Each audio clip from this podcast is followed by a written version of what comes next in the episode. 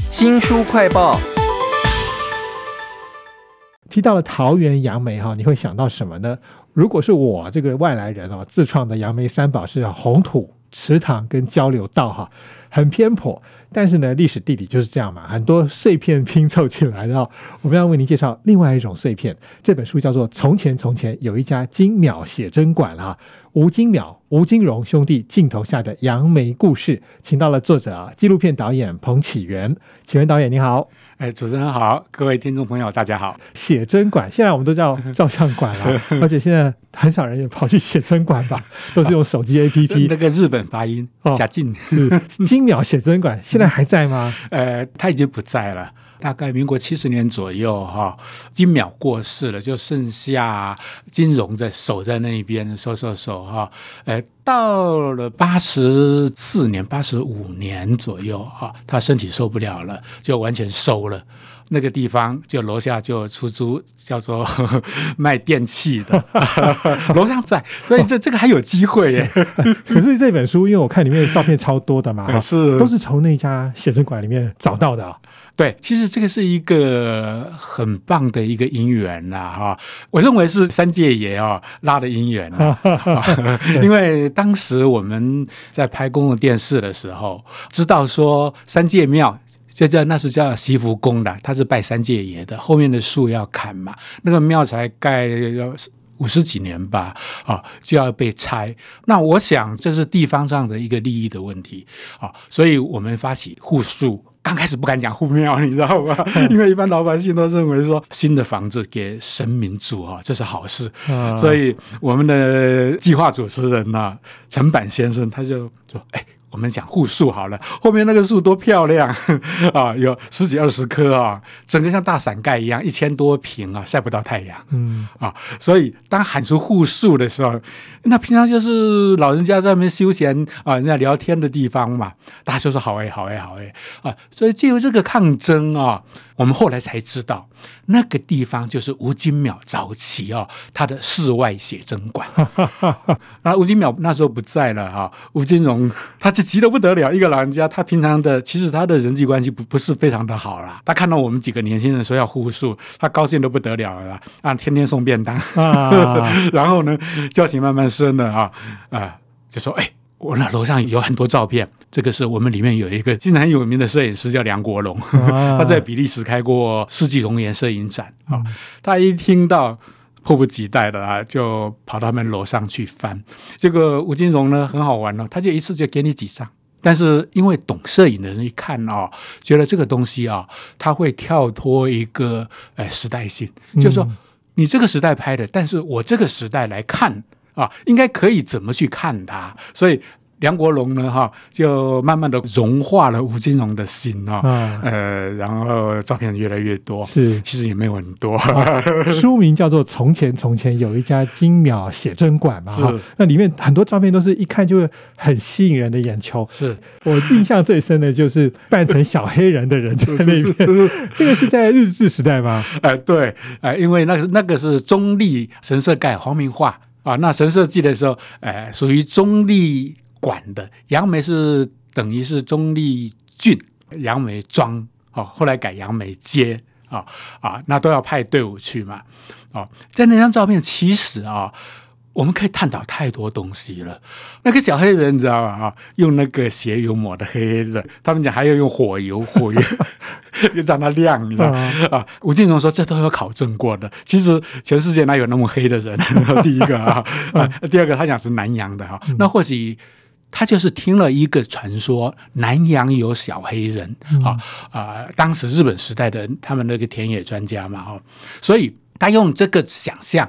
其实我觉得最好玩的是涂黑以后，他眼睛整个把它加白啊，然后胸部呢用那个亮晶晶的啊做罩杯，你知道那一种娱乐感。我想就是说，因为你要去一个公共场所表现啊、表演啊，那个娱乐感是最重要的啊。也就是说，我从很多照片里面，尤其这一张啊，全部被弄了以后呢，要追着吴金苗打你。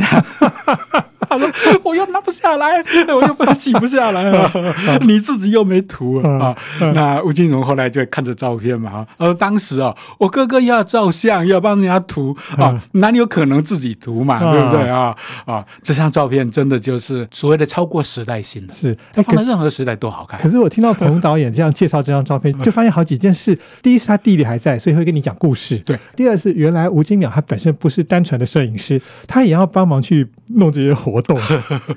其实我在照片里头分析，吴金淼本身我没见过哦，但是我在作品里面哈，我把摄影的时代哈往前推到日本时代的时候，那你会发现那个时代的器材是大的摄影机、大的底片，甚至玻璃底片啊，但是它那么多户外的，而且那么多好玩的啊，你就开始要分析这个摄影师的个性，他有创作的欲望，他有创作的能力，然后。他会把摄影弄得很搞笑 啊，其实很平常的摄影哦，啊，比如说有一张叫二度头。呃，二渡头其实就是桥跟路接的地方，我们早期叫码头啦。那第二个码头叫二渡头了哈。那年轻人其实大家都喜欢照相的时候，一起那么大相机，对不对？哇，拍的整整齐齐。他不是，他就你们一个一个一个跟我啊挂在斜坡上面啊，那个东西就自然了啊。那甚至我还发现，就是那个那个也是很早的照片哈。哎，吴金淼就。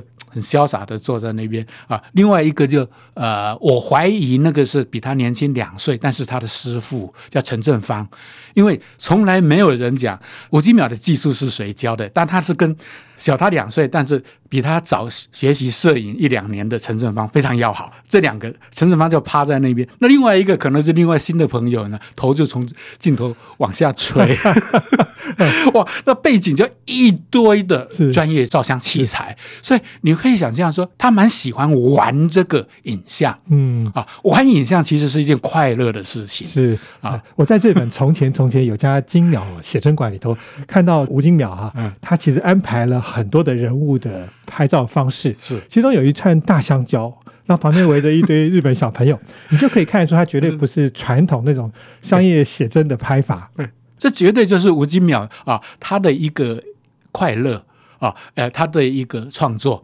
找他去拍那个小朋友跟香蕉的一大串香蕉，那特别挑的啊啊，那个主人啊，应该是爸爸，他要寄照片回国啊，就是他们讲内地了哈，呃，日本啊，所以呢，他把这个香蕉，他马上就当做主角。那像我拍的，我拍了好多年，如果我没有那种啊那种能力的话，我想能力哦啊。我会把香蕉放在哎呀，你跟我拍拍站，拍拍照好，香蕉就放在前面，对不对？就像拍拍拍小狗一样，因为狗狗在前面啊。他是把香蕉放在很慎重的放在一个椅子上面，让小朋友围在边边。那你一看就先看香蕉嘛，啊，然后再看看旁边的小朋友。哇，这本书其实有很多照片可以看出杨梅。就是以一个地方来讲哈，可是却可以让所有人都有兴趣的东西。比如说，听你讲话就知道你是客家人了哈。客家有一些祭典我不太了解，比如说好多张照片都在讲办丧事的环山，好，还有就是养猪公这件事情 都非常有意思。哎，是是是，那个环山哈，我是慢慢才了解哈。的确，客家哈有比较慎终追远啊。但是还有一个别人没有考虑到的，就是在办丧礼的时候，是展现你这个宗亲会的力量。啊，某一个人过世的时候，外姓人绝对不能参与，宗亲他管你认不认识，他有个宗亲会，宗亲会马上进来，马上进来他就评估这一家是不是有钱，他就帮你定规模要做到什么，他不会帮你心疼的。这个东西其实它背后啊，我们用人类学的一个角度啊，那个相片有趣，就是说那几家会请人家拍的哈，那个队伍都很长啊。那当时杨梅街啊又没有什么车啊，他们是故意反方向走的，反方就是说不是往坟冢的地方，啊，他是先绕杨梅街绕一圈，再绕回坟冢，那个就是要给人家看什么？看他的挽联有多少，花篮有多少，送葬队伍有多长，这个东西竟然在不经意之间。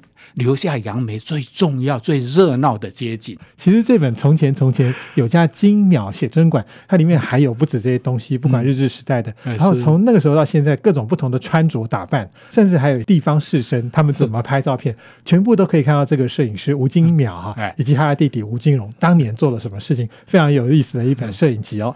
也谢谢纪录片的导演彭启源呢，为我们搜集写了这本书啊，谢谢您。好，谢谢谢谢各位朋友。也请记得帮我们新书快报按个赞、分享以及留言哦。这些事是我们在网络上花很多时间做的，也需要有人帮忙哈。如果你有兴趣、有时间，也欢迎当我们的志工哦。新书快报，下次再会。